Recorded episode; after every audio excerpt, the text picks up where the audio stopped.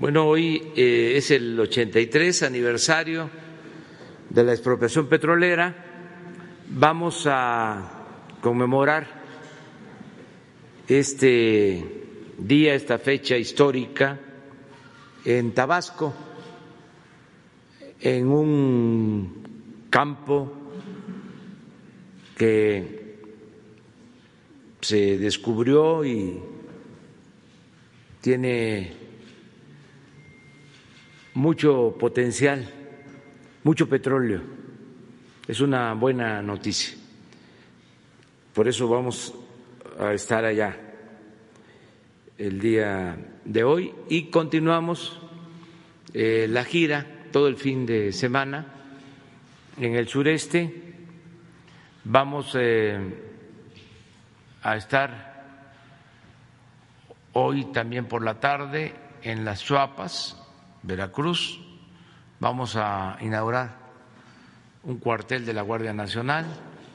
Mañana tenemos la reunión de seguridad en Coatzacoalcos y la conferencia de prensa en Coatzacoalcos. Vamos también a evaluar los trabajos del corredor del Istmo. Vamos a inaugurar la ampliación de un muelle en Coatzacoalcos. Y vamos mañana también a evaluar en Veracruz, en el sur, creo que es Azueta, vamos a evaluar el programa Sembrando Vida, vamos también a estar en Tuxtepec el sábado y en la Sierra Juárez para estar el domingo en Guelatao. He ofrecido que todos los 21 eh, de marzo voy a estar en Guelatao durante el tiempo que esté en la presidencia. En Guelatao vamos a hacer un anuncio importante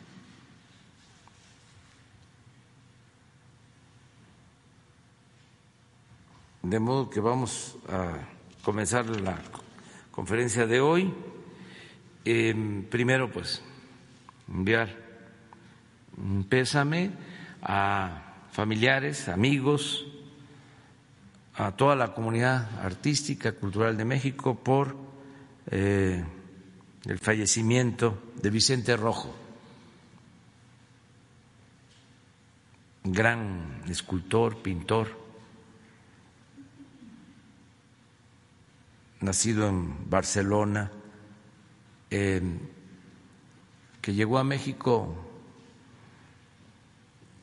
niño para eh, recibir protección de nuestro gobierno en esa época, llegó en el 49 a México lo sentimos muy, muy mexicano, como se sentía él. Lo conocí porque él hizo la fuente de la Plaza Juárez frente a la Alameda.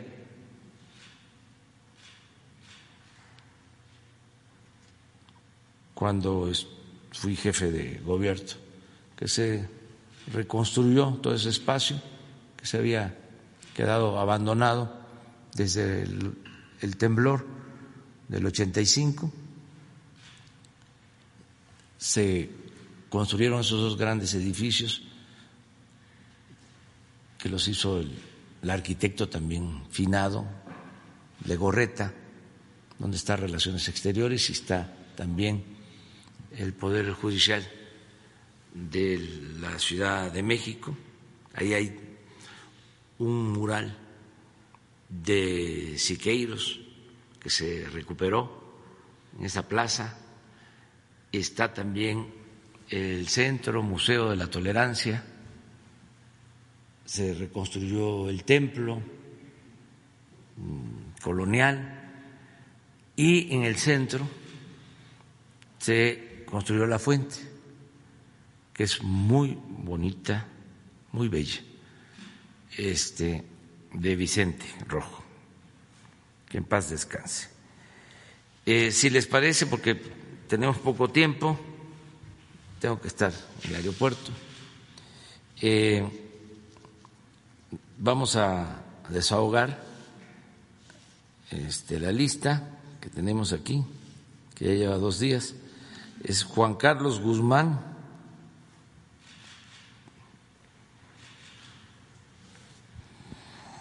¿Qué tal, presidente? ¿Cómo está? Eh, Carlos Guzmán de ABA Noticias. Eh, tres preguntas. La primera, por principio de cuentas, eh, ¿Qué opinión, eh, más bien, qué nos puede decir del encuentro que tuvo Antier con el gobernador de Veracruz, Cuitláhuac García? Estuvo aquí eh, un buen rato. O hay un tema que le queremos preguntar específicamente, que es el tren ligero de Jalapa. Usted había comentado la vez pasada que, si lo, que no conocía el proyecto, pero que si lo conocía estaría dispuesto a apoyarlo. De inicio, ¿qué nos puede decir de este tema? Sí, me planteó sobre este proyecto. Em, lo tratamos y eh, lo está viendo con la Secretaría de Comunicaciones y Transporte. Es un buen proyecto, nada más que em, se contempla terminarlo en el 2025 y es donde eh, hay dificultad porque nosotros no queremos dejar ninguna obra en proceso.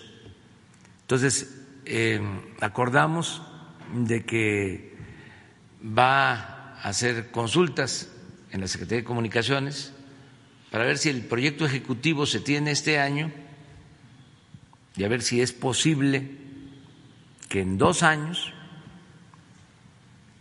a más tardar en dos años y medio, se concluya. Son 17 kilómetros.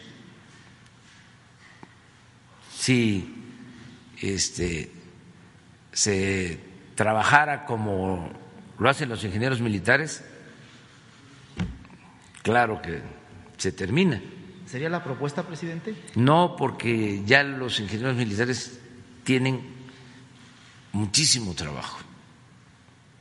Están en el aeropuerto, nos están ayudando en la construcción de eh, instalaciones para la Guardia Nacional, están construyendo 2.700 sucursales del Banco del Bienestar, están construyendo canales de riego en Nayarit, van a construir como 700 kilómetros del tren Maya, el aeropuerto de Tulum, terminar el aeropuerto Felipe Ángeles, que lo vamos a inaugurar el 21 de marzo el año próximo, ya, en un año. Pero ya tienen mucho trabajo y ya no podemos. Este, tendría que hacerse la licitación. Y aunque mm, hay buenas empresas constructoras, la verdad es que en el periodo neoliberal, por la corrupción, muchas empresas constructoras se echaron a perder, se mancharon, se malacostumbraron a estar cobrando sin trabajar. Tenían más abogados que ingenieros. No generalizo, pero ese es un problema que le damos. Entonces, este, ahí vamos poco a poco. Eh, licitando y entregando los contratos a empresas responsables y estamos pendientes de que no se demoren. Tengo muchos casos sobre eso, los hospitales, carreteras, la carretera de Sonora, que atraviesa pues, todo el estado, de Estación Don a Nogales. Creo que deben de faltar tres kilómetros, dos, pero miren cuánto tiempo, por una empresa contratista. Que este, quedan mal, se inicia un proceso judicial, amparos y más amparos. El caso es que se detiene la obra. Entonces, por eso estamos eh, analizando el caso de Jalapa. Está este, muy entusiasmado el gobernador Cuitlagua García con ese proyecto y con otros están trabajando bien, lo estamos apoyando, eh, pero tenemos que eh, actuar con cautela para no dejar obras inconclusas. El segundo tema tiene que ver con lo que mencionaba usted ayer eh, de la cuestión minera. Eh, hay muchos juicios que se tienen en Estados Unidos y que le cobran al gobierno mexicano, muchos eh, despachos que le cobran una fortuna en la cuestión de, dinero. ¿No habría la forma de que el gobierno de usted tomara esta parte de los litigios y finalmente los buscara resolver como usted lo ha hecho, platicando con las personas involucradas, como en el tema del litio, en el dado caso que, este, que también le queremos preguntar? La comunidad guarijía, que es una de las comunidades más pobres del país, los indígenas, que a raíz de una compañera que no está el día de hoy, es reina, eh, después de muchísimas décadas tuvieron ya la atención. Eh, no habría la forma de que tanto en la parte de los juicios el gobierno mexicano tomara finalmente la idea que usted tiene de resolverlo directamente con los involucrados y en el tema del litio que impulsa el senador Armenta, eh, se tiene ya esta posibilidad, este estudio de, cuánto podría beneficiar en dado caso a los guarijíos, convertirlos incluso en ser de los últimos eh, en el eslabón de la cuestión de, en la pobreza, a ser alguno, uno de los grupos más ricos del país, presidente. Sí, no descartamos esa posibilidad. Y estamos pendientes de todos los juicios para no perderlos, para que no se afecte la hacienda pública.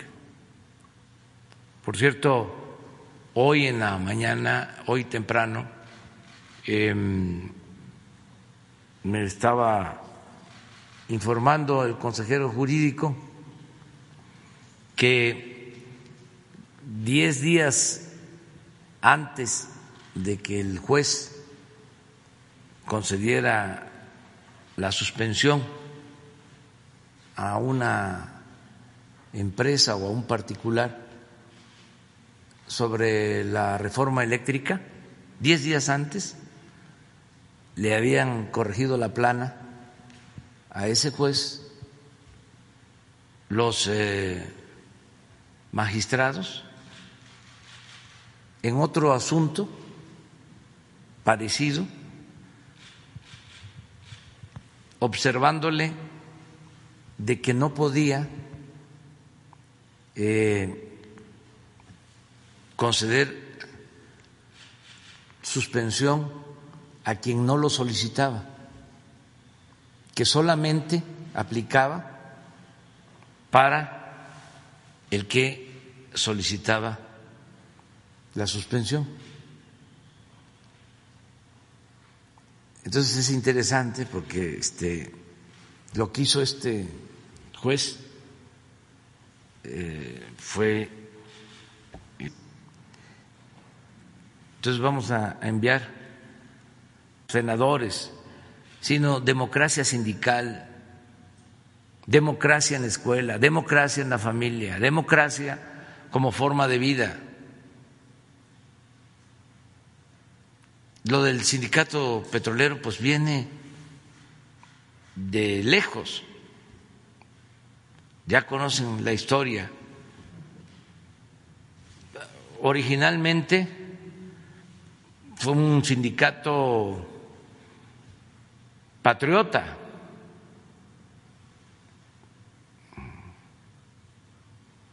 Los dirigentes que presentaron la denuncia y que ganaron el laudo en contra de las compañías petroleras extranjeras,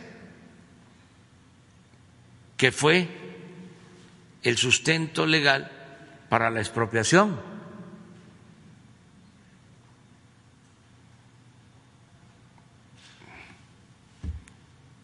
Pero con el tiempo se volvió pues un sindicato corporativo paraestatal. Fue perdiendo eh,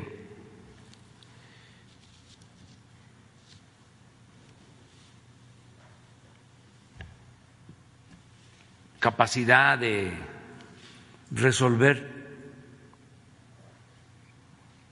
sus eh,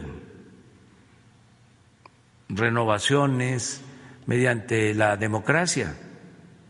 Se fueron haciendo casicazgos.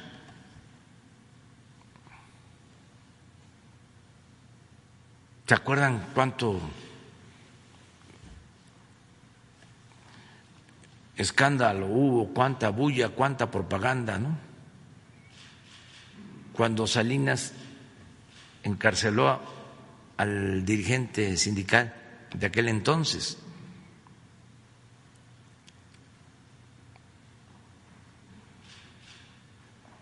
Los jóvenes eh, tienen que estar eh, recordando sobre estas historias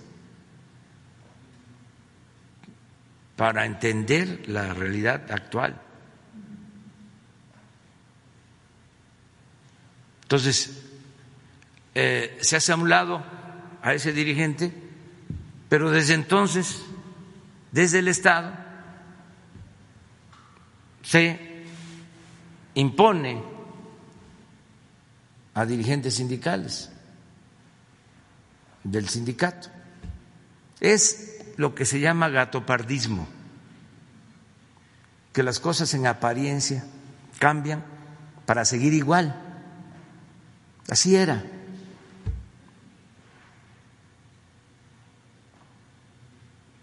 Viene el cambio, ¿no?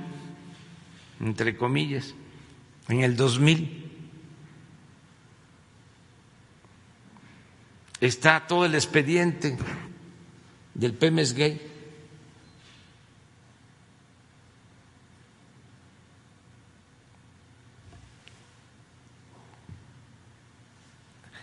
Se declara en ese entonces de que iba a haber justicia, que ya no iba a haber eh, charrismo sindical.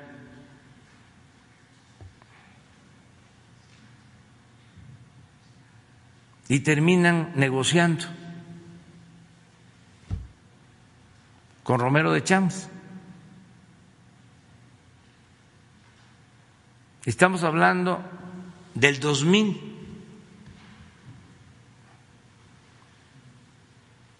Y le prolongan a Romero Echams pues 20 años más.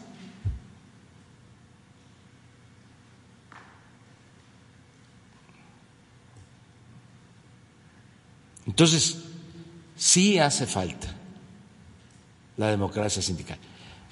También, esto lo tiene que eh, demandar, exigir el trabajador, porque nosotros no podemos meternos, si no haríamos lo mismo, a nombrar los dirigentes. Pero existe esa mala costumbre. Bueno, como ha tardado tanto el régimen antidemocrático, siglos Pues esa fue la forma de hacer política durante muchos años. Entonces, los que quieren ahora entrar, los que quieren sustituir a Romero de Champs o a los dirigentes actuales, pero no solo en el sindicato petrolero, en cualquier sindicato, están pensando de la misma manera. Quieren el quítate tú porque me toca a mí. Quítate tú porque quiero yo. Nada más. Entonces, hay que este, impulsar la democracia sindical y esto corresponde a los trabajadores. Nosotros garantizar de que no haya preferidos, que no haya dedazo, que las elecciones sean limpias, libres, voto secreto. ¿Cómo votaban antes en las secciones sindicales, en las secciones petroleras? Tenían incluso que presentar su ficha. No había voto secreto. Entonces, hay un largo camino todavía para hacer valer la democracia, pero hay condiciones también inmejorables para iniciar ya la transformación en el terreno sindical. Que los trabajadores este, impulsen estos cambios, que ayuden eh, para tener eh, buenos dirigentes, representantes sindicales honestos, no corruptos, y que los que aspiran a ser representantes sindicales también estén eh, pensando en los trabajadores, no en ellos.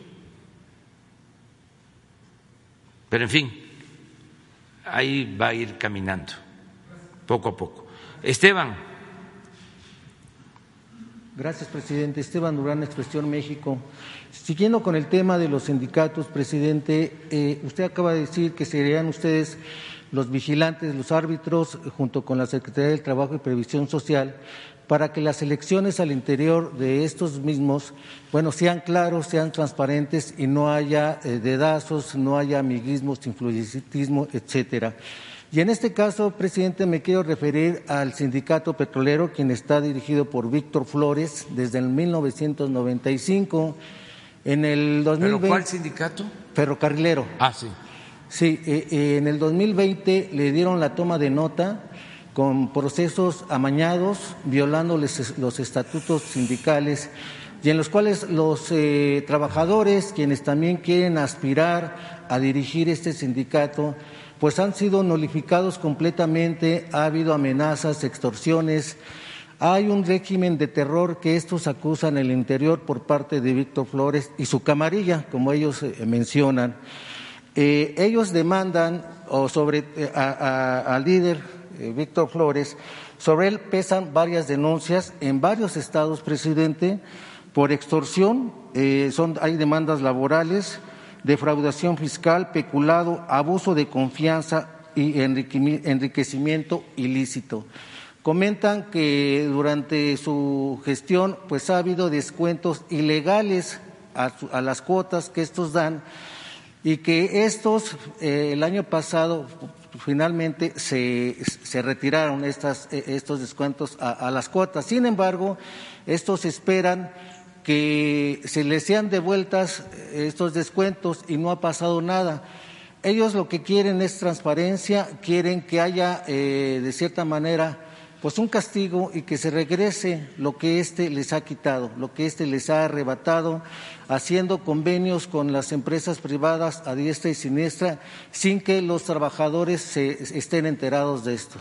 No ha habido transparencia, no hay democracia, dicen, y ya lo que quieren es que se vaya Víctor Flores, dadas todas las denuncias que ha tenido, las irregularidades y los abusos que ha habido al interior del presidente.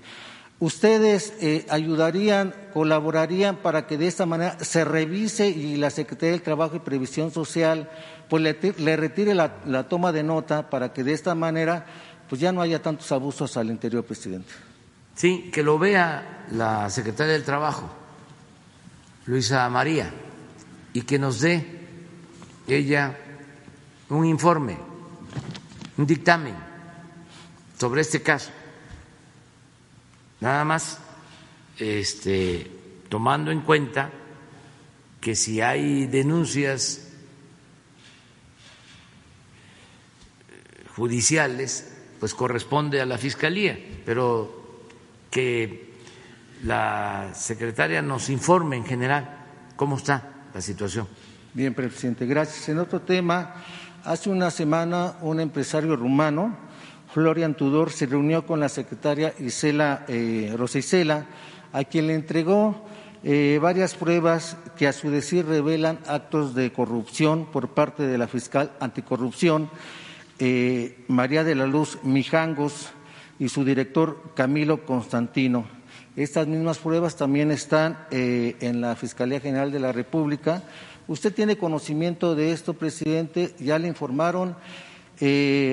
¿Habrá alguna investigación y cuáles serán los alcances de esto, presidente? Sí, aquí en una reunión en la mañana, un compañero de ustedes pidió que se le atendiera a este eh, ciudadano y dimos la instrucción para que Rosa Isela lo recibiera, platicara con él. Y Rosa Isela lo escuchó. Eh, voy a pedirle que informe eh, acerca de una acusación contra la fiscal anticorrupción. No tengo conocimiento. Lo que sí puedo decir es de que conozco a la fiscal anticorrupción y la considero una mujer honesta, limpia, honorable.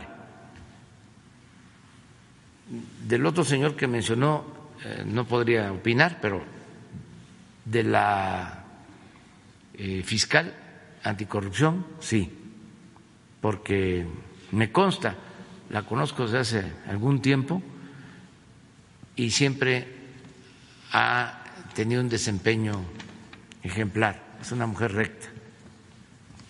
Sí, presidente, gracias. Finalmente, eh, hay un caso de, nepotismo y corrupción en Puebla, presidente, por parte del presidente municipal de Zacapuaxla, Evodio Santos Alejo, quien este, bajo su gobierno ha utilizado recursos públicos para promocionar su imagen en busca de una diputación local y ha desatendido el apoyo a los pobladores, a quienes menos tienen. De la misma manera, en la pandemia ha detenido, desatendido, también no ha entregado apoyos a los sectores productivos que tanta falta pues hicieron eh, durante ese periodo.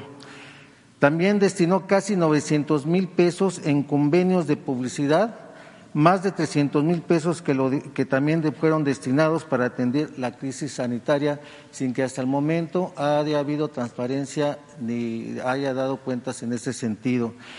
Además, en su cuenta pública también eh, dio cifras del uso del presupuesto que hacen presumir actos de corrupción, como destinar 5 millones de pesos para ferias y eventos, así como 3 millones para gastos de alimentación y eventos sociales que nunca se reutilizaron que, perdón, que nunca se realizaron el año pasado precisamente por la pandemia. Otro caso de amiguismo es el hecho que el mismo gobernador Miguel Barbosa haya designado a Margarito Rojas Parra al frente del Centro Preventivo del Bienestar, quien presume su compadrazgo con el mandatario poblano y busca ser el candidato a la presidencia municipal abanderado, abanderando su relación con el gobernador. Otro caso, presidente, es el de Guillermo Lobato Toral, expresidente municipal, quien tiene dos cuentas públicas no aprobadas, y una demanda ante la Fiscalía de Puebla por falsificación de facturas. ¿Qué lectura, presidente, da usted a esto? Dado que usted pues, ha mencionado que la corrupción debe estar completamente eliminada y que no se cubrirá absolutamente a nadie cuando incurre en casos de corrupción, de nepotismo, etcétera. Tiene la eh, ciudadanía, el pueblo, la oportunidad de elegir bien ahora que vienen las elecciones. En los municipios, Zacapuastla, que es un municipio pues lleno de historia y de cultura. Y envío un saludo a todo el pueblo de Zacapuastla, pueblo, porque ahí siempre, siempre nos han apoyado. Son en ejemplares muy buenos. Desde la batalla de Puebla, que defendieron a la patria.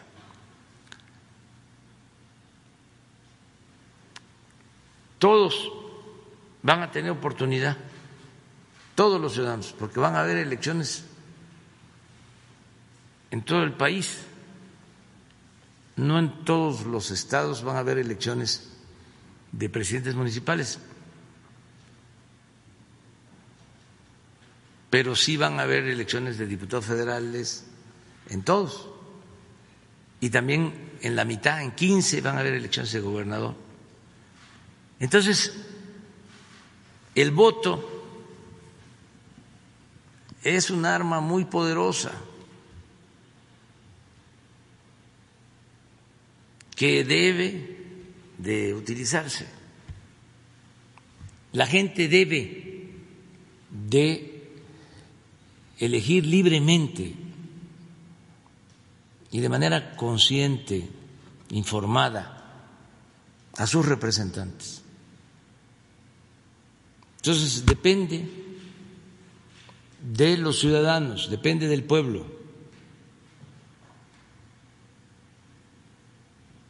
No puedo decir más. Em, hay muchas denuncias de corrupción, de abusos de autoridad y también en esta temporada, porque pues hay competencia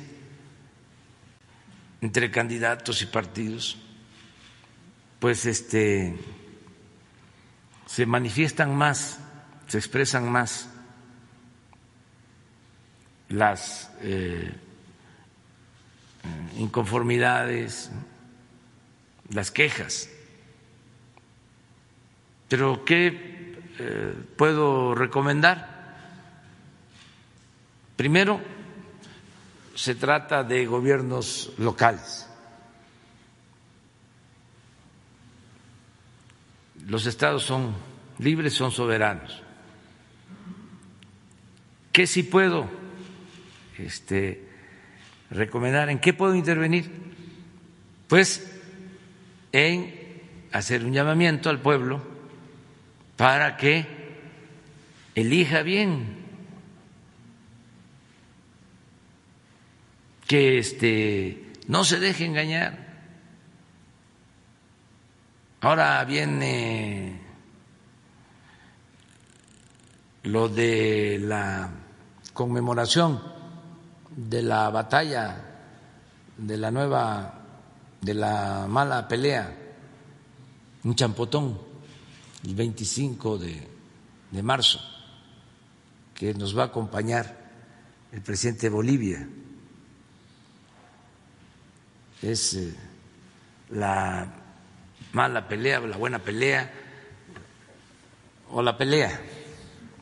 Lo importante eh, es este, recordar la resistencia de los pueblos originarios frente a la invasión. Y esta eh, batalla de la mala pelea, pues eh, tuvo que ver con el rechazo de los habitantes de Champotón a los invasores. Es como eh, lo de la noche triste o la noche alegre que pues deben verse como hechos históricos, ¿no? No así, es mi punto de vista, de manera maniquea. Pero desde entonces, en el caso de Champotón, allá en el sureste, cuando alguien quiere abusar le dicen, toma tu champotón. O sea, no vas a poder. Ahora que vienen las elecciones, que si llegan, que te voy a apuntar en la lista porque te va a llegar tu despensa, tu frijol con gorgojo vas a tener tu vivienda, tus pollos y tus patos, tu tarjeta naranja, amarilla, marrón o rosa, pues a que la gente se apunte que eso es del mismo pueblo, dinero del mismo pueblo. Si ayuda que después de quitarles, de expropiarles todo lo que se pueda a estos corruptos, los denuncie y a la hora de votar, que voten de manera libre, en secreto, y que hasta puedan decirles a los trácalas, a los mapaches electorales, toma tu champotón. Entonces, que la gente eh, actúe como lo está haciendo. Ya no hay eh, ciudadanos susceptibles de manipulación, ciudadanos imaginarios.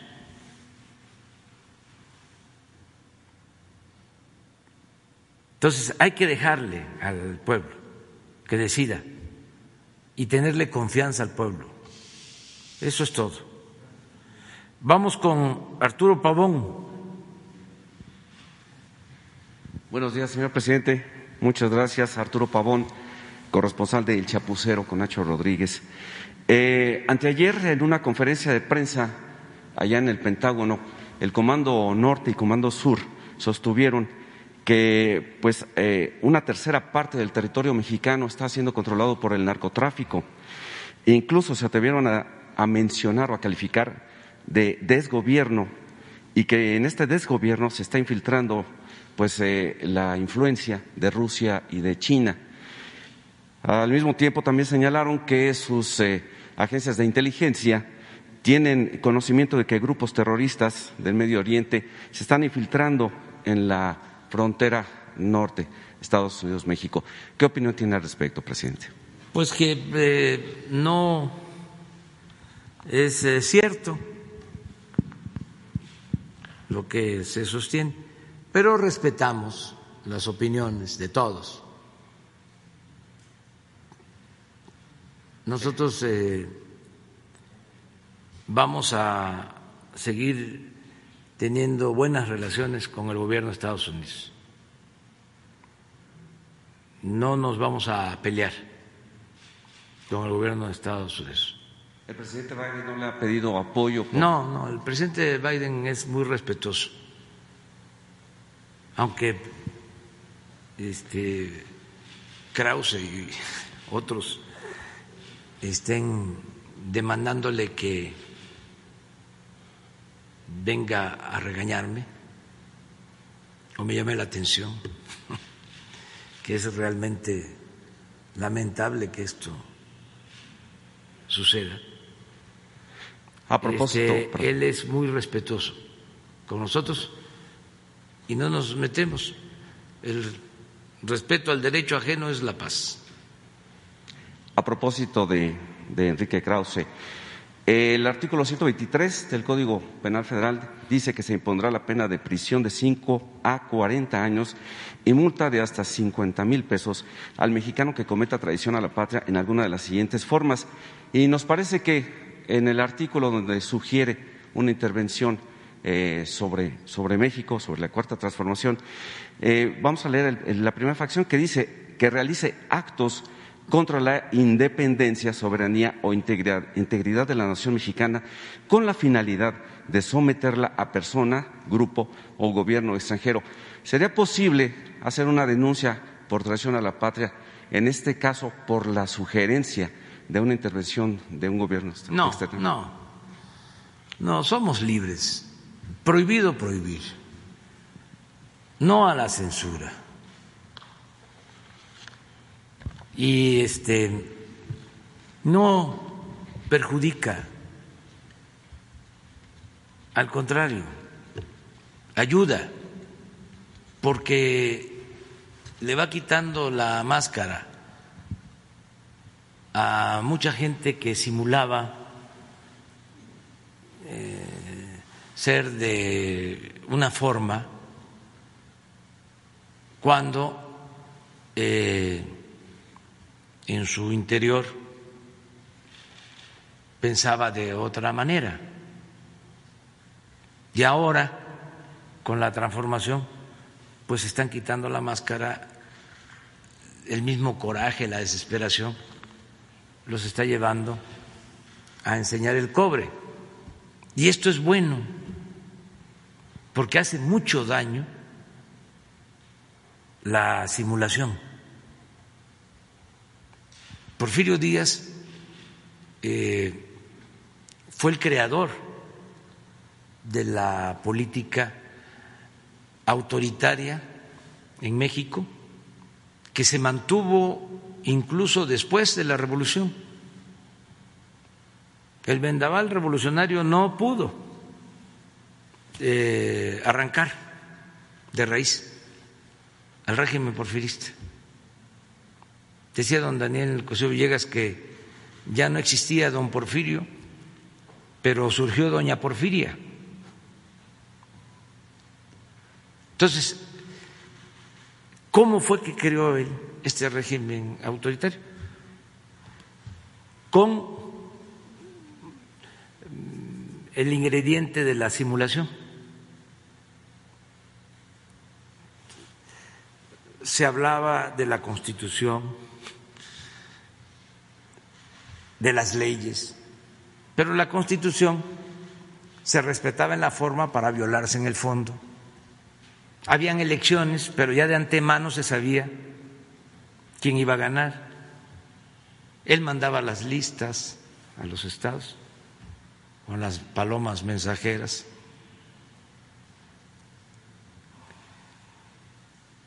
Todo era eh, simulación. Eso, repito, se trasladó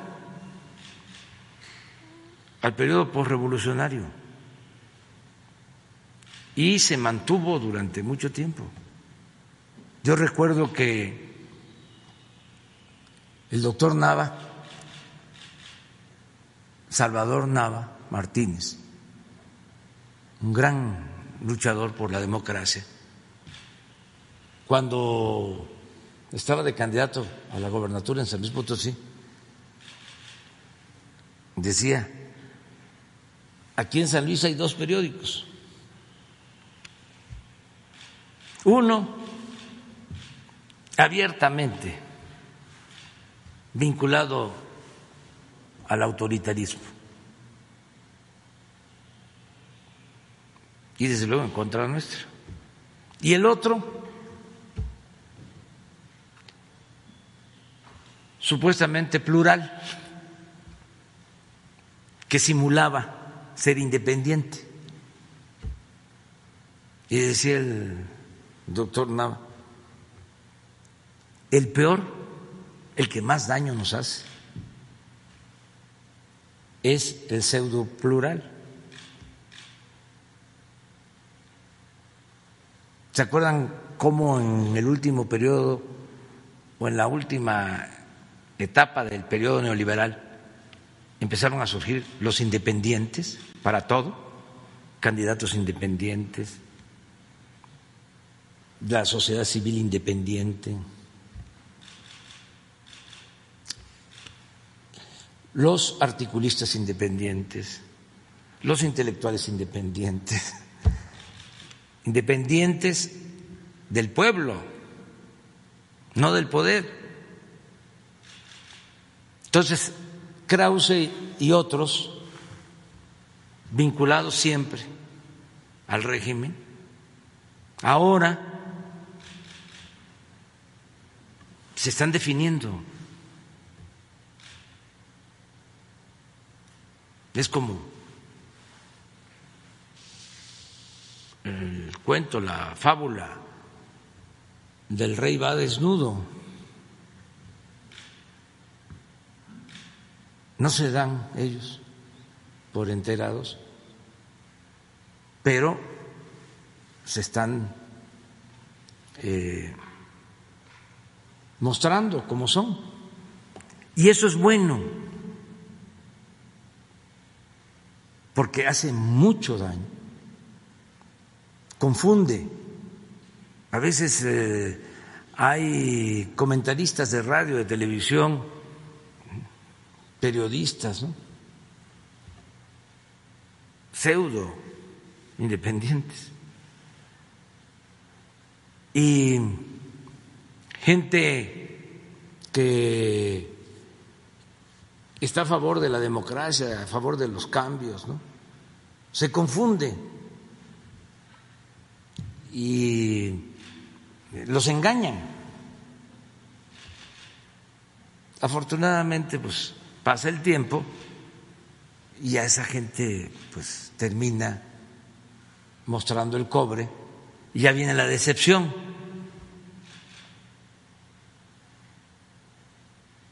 porque se presentan o durante un tiempo actúan como paladines de la libertad. Pero como decía el presidente Lincoln, al pueblo se le engaña una vez, dos veces, pero no se le puede engañar toda la vida. Entonces, estamos viviendo un momento estelar en nuestra historia, porque es un momento de definiciones. Entonces, si van a buscar ayuda al extranjero, pues así ha sido siempre, y en eso sí se equivocó el gran filósofo que sostuvo que la historia no se repetía, solo en su versión caricaturesca. No, la historia sí se repite. ¿Cuántas veces han ido al extranjero? a pedir ayuda en contra de las decisiones que se toman en México. No es la primera vez, ni será la última, pero lo importante es eh, tenerle confianza a nuestro pueblo. Eh, lo que hablábamos ya cambió la mentalidad del pueblo ya es otra realidad completamente distinta. Entonces, ni mencionar este denuncia contra nadie. No hay que testerearlos, no hay que tocarlos ni con el pétalo de una rosa, porque si no, imagínense, ahí está. No se atreve a decir dictador, pero dice sistema o régimen o gobierno personalista. En su momento, cuando nos robaron la presidencia, la primera vez, él fue el que acuñó la frase de que yo era un Mesías tropical.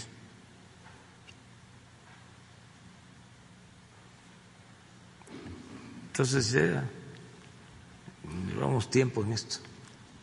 Pero también no enojarse, ¿eh? este, no perder sentido del humor. Así es, presidente, muchas gracias. También eh, en octubre del año pasado, en, nuestro canal, recibimos denuncia por parte de la dirección, bueno, trabajadores de la Dirección General de Educación Tecnológica, Agropecuaria y de Ciencias del Mar, en donde dicen que Juan Pablo Arroyo, aún en funciones, Juan Pablo Arroyo Ortiz, subsecretario de Educación Media Superior, se le ha acusado de corrupción, al igual que a María Guadalupe Falcón Nava, directora general de dicha dirección. Bueno, ellos son acusados por los, eh, por los eh, eh, trabajadores de la educación de este nivel que les piden cuotas a los directores de los plantenes en todo el país, mismo que los mismos directores tienen que trasladar a los alumnos porque tienen que llevarle o entregarle cierto dinero. Nosotros eh, nos dimos a la tarea de investigar esto. No encontramos exactamente esto, pero sí encontramos que muchas de las plazas fueron negociadas porque, de acuerdo a la, reforma eh, educativa que se hizo en tiempos de Peña Nieto, se supone que solamente para mejorar la plaza se tiene que hacer a través de una evaluación. Nosotros encontramos más de 900 profesores que no pudieron acreditar la certificación que los promovía a un mejor nivel, por lo cual se ha presumido que tuvieron que pagar, y hay testimonios de ello, que tuvieron que pagar por esa promoción. Nosotros traemos un listado que se lo vamos a entregar porque seguramente le va a servir mucho a la maestra Delfina para que pueda hacer una depuración en la Secretaría. Muchas gracias. De acuerdo, de acuerdo, Arturo. Eh, Felipe Fierro. Buenos días, señor presidente. Felipe Fierro de tiempo.com.mx y de Puente Libre MX. Señor presidente, ahorita las relaciones entre Rusia y Estados Unidos están muy tensas. El presidente Joe Biden afirmó que el presidente ruso, Putin, es un asesino y que le cobraría su injerencia en materia electoral en Estados Unidos. Luego Putin convocó a, sus, a, su, a su embajador y a su cuerpo diplomático en Washington para consultas. Esto, de acuerdo con los expertos, no se presentaba hace 40 años, cuando Afganistán. La pregunta es, considerando que México no está tan lejos de Estados Unidos como usted lo ha dicho, y que tenemos la frontera que se cruza más en el mundo por personas diariamente, aparte de los lazos económicos, financieros, sociales. ¿Qué posición va a jugar México en este conflicto que se advierte va a ser de largo plazo, de, largo plazo y va a implicar un reacomodo en las definiciones de los países? Pues este, como se dice en el béisbol, vamos a jugar con el librito, de acuerdo al librito. Y para nosotros el librito pues es nuestra carta magna, la Constitución, el artículo 89, que define los principios de política exterior de nuestro país. Y uno de esos principios es la búsqueda de la, de la solución pacífica de las controversias. ¿Sería algún comentario a los presidentes en pugna ahorita? Nosotros no tenemos por qué meternos. También un principio en ese artículo es el de la no intervención. Son principios básicos, rectores, que tienen que ver con nuestra historia y hay que ceñirnos, hay que respetarlos. Deseamos que haya buena relación entre los pueblos y entre los gobiernos del mundo, que no haya confrontación y mucho menos guerra.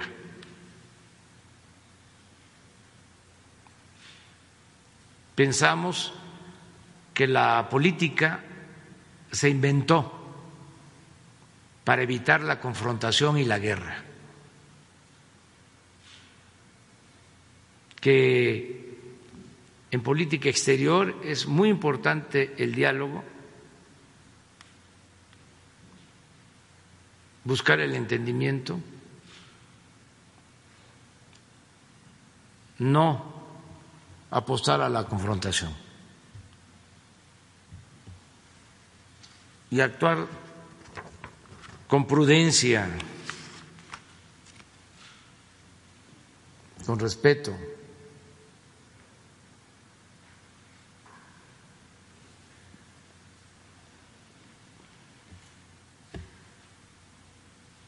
Yo este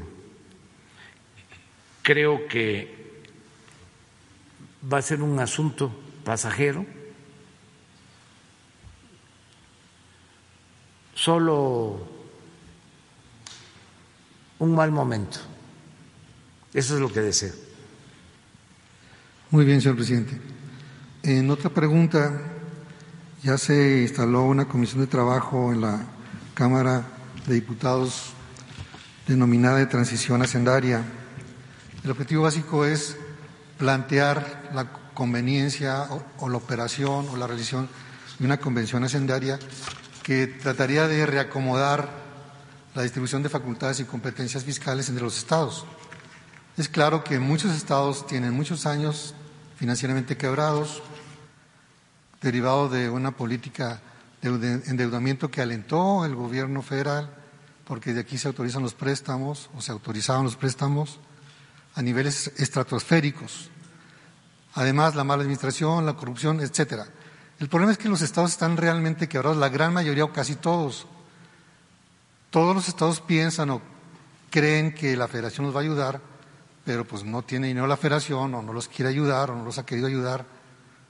La realidad es que tienen graves penurias, sistemas de carácter social, médico, pensiones, educación, etcétera, están ahorita con la pandemia en punto de, tronados prácticamente.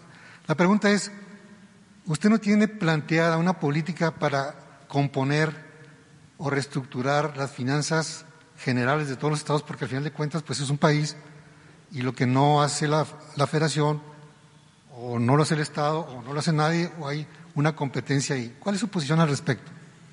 Pues que eh, hay que atender el problema, pero este, tomar en cuenta por qué se llegó a esta situación en los estados, cómo eh, se les autorizaba que se endeudaran sin límite.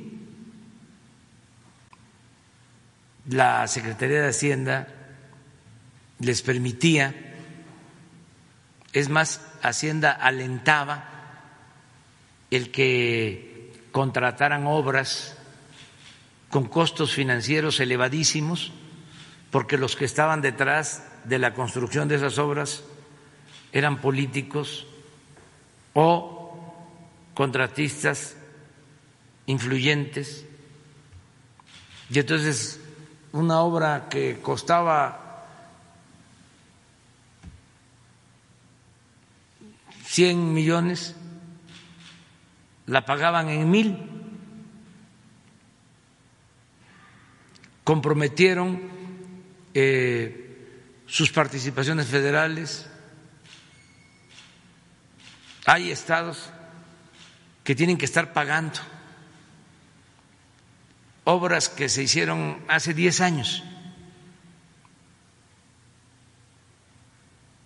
con tasas de interés usureras elevadísimas, debieron presentar denuncia cuando asumieron los cargos. Pero lo peor es que algunos, no todos, le siguieron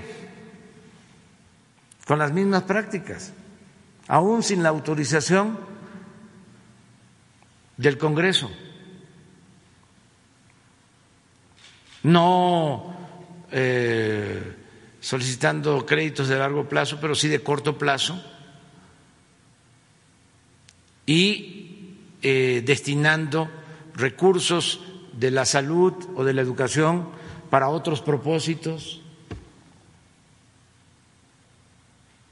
Entonces sí se requiere una reforma fiscal en esta materia. ¿Bajo qué principios o cuáles serían las pautas a, a seguir? Honestidad, porque si no, es un barril sin fondo. No es cosa de que tengan más dinero. No es el problema solo la falta de presupuesto. El problema es la corrupción. Entonces hay que limpiar. Que haya honestidad y austeridad.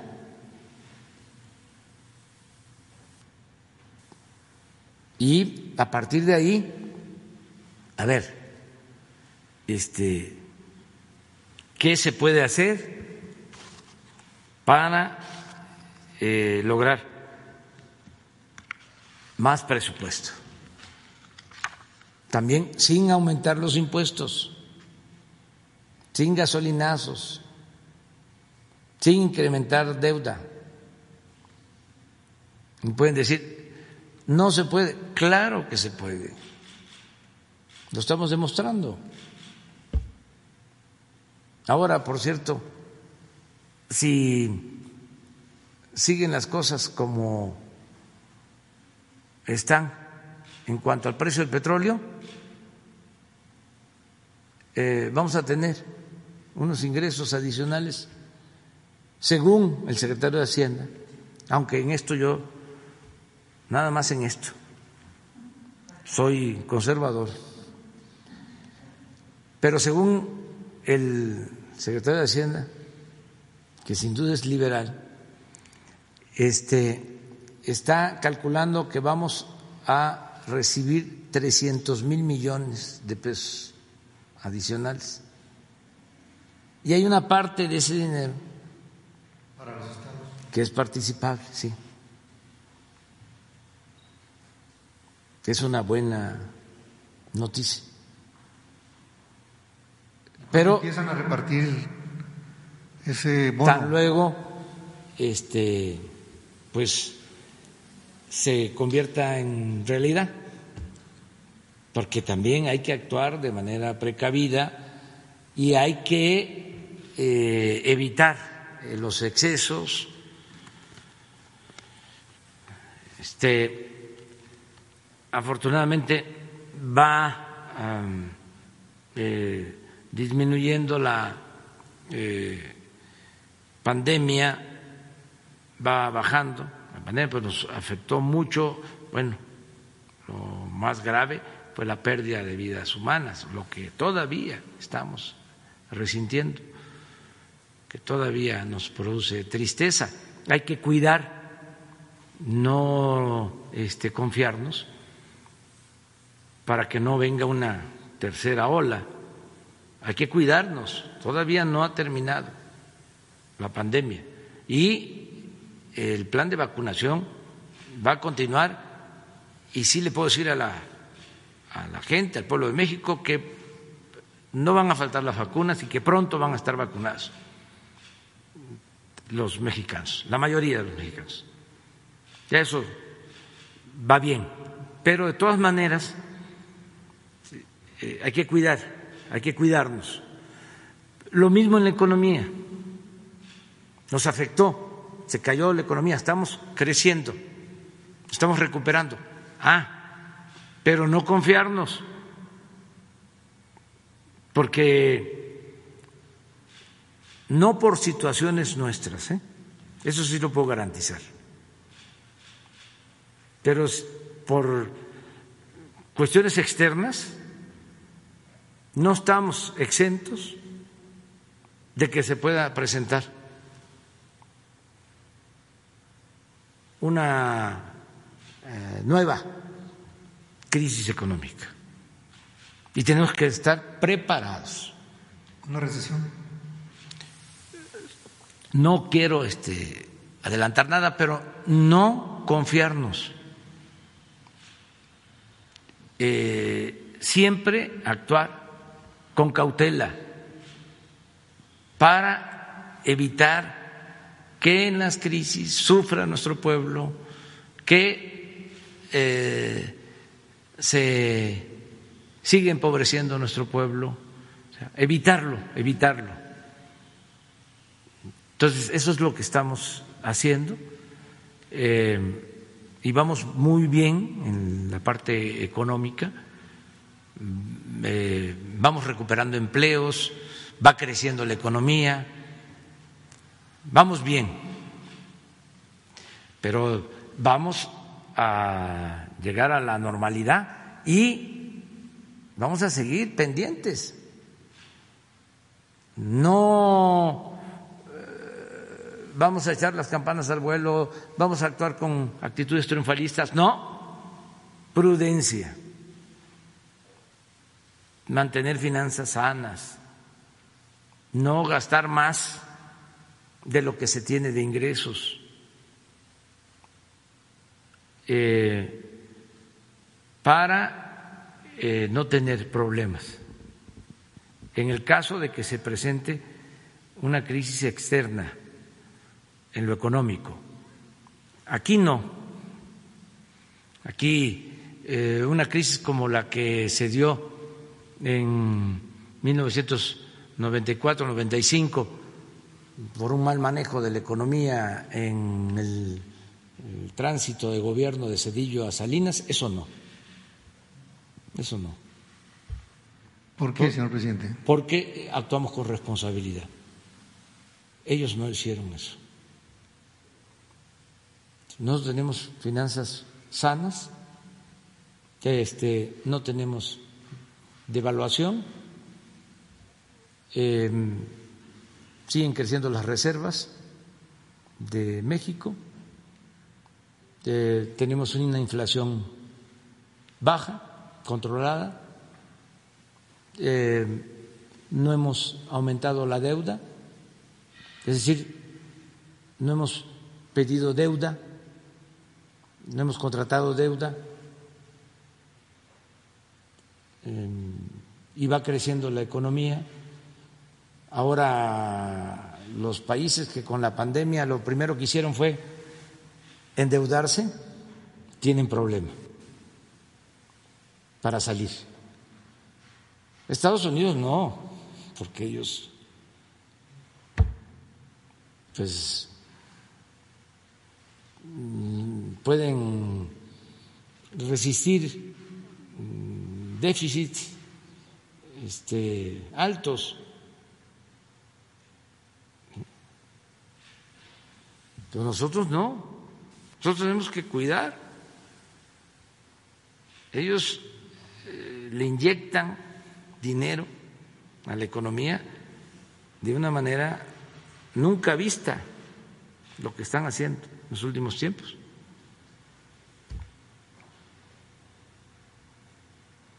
Un billón novecientos mil dólares es como lo que están este, eh, destinando a la economía es el equivalente como a ocho años del presupuesto nacional. Nada más eh, el adicional. Entonces, nosotros no podemos actuar así. Tenemos que actuar con prudencia, pero vamos saliendo, vamos avanzando, van bien las cosas en lo económico. Me tengo que ir, va a quedar pendiente solo Diego. ¿Ah? Ah, no vino. Ah, pues entonces ya quedó abierto para mañana. Me tengo que ir porque si no, no llegamos. Adiós, adiós.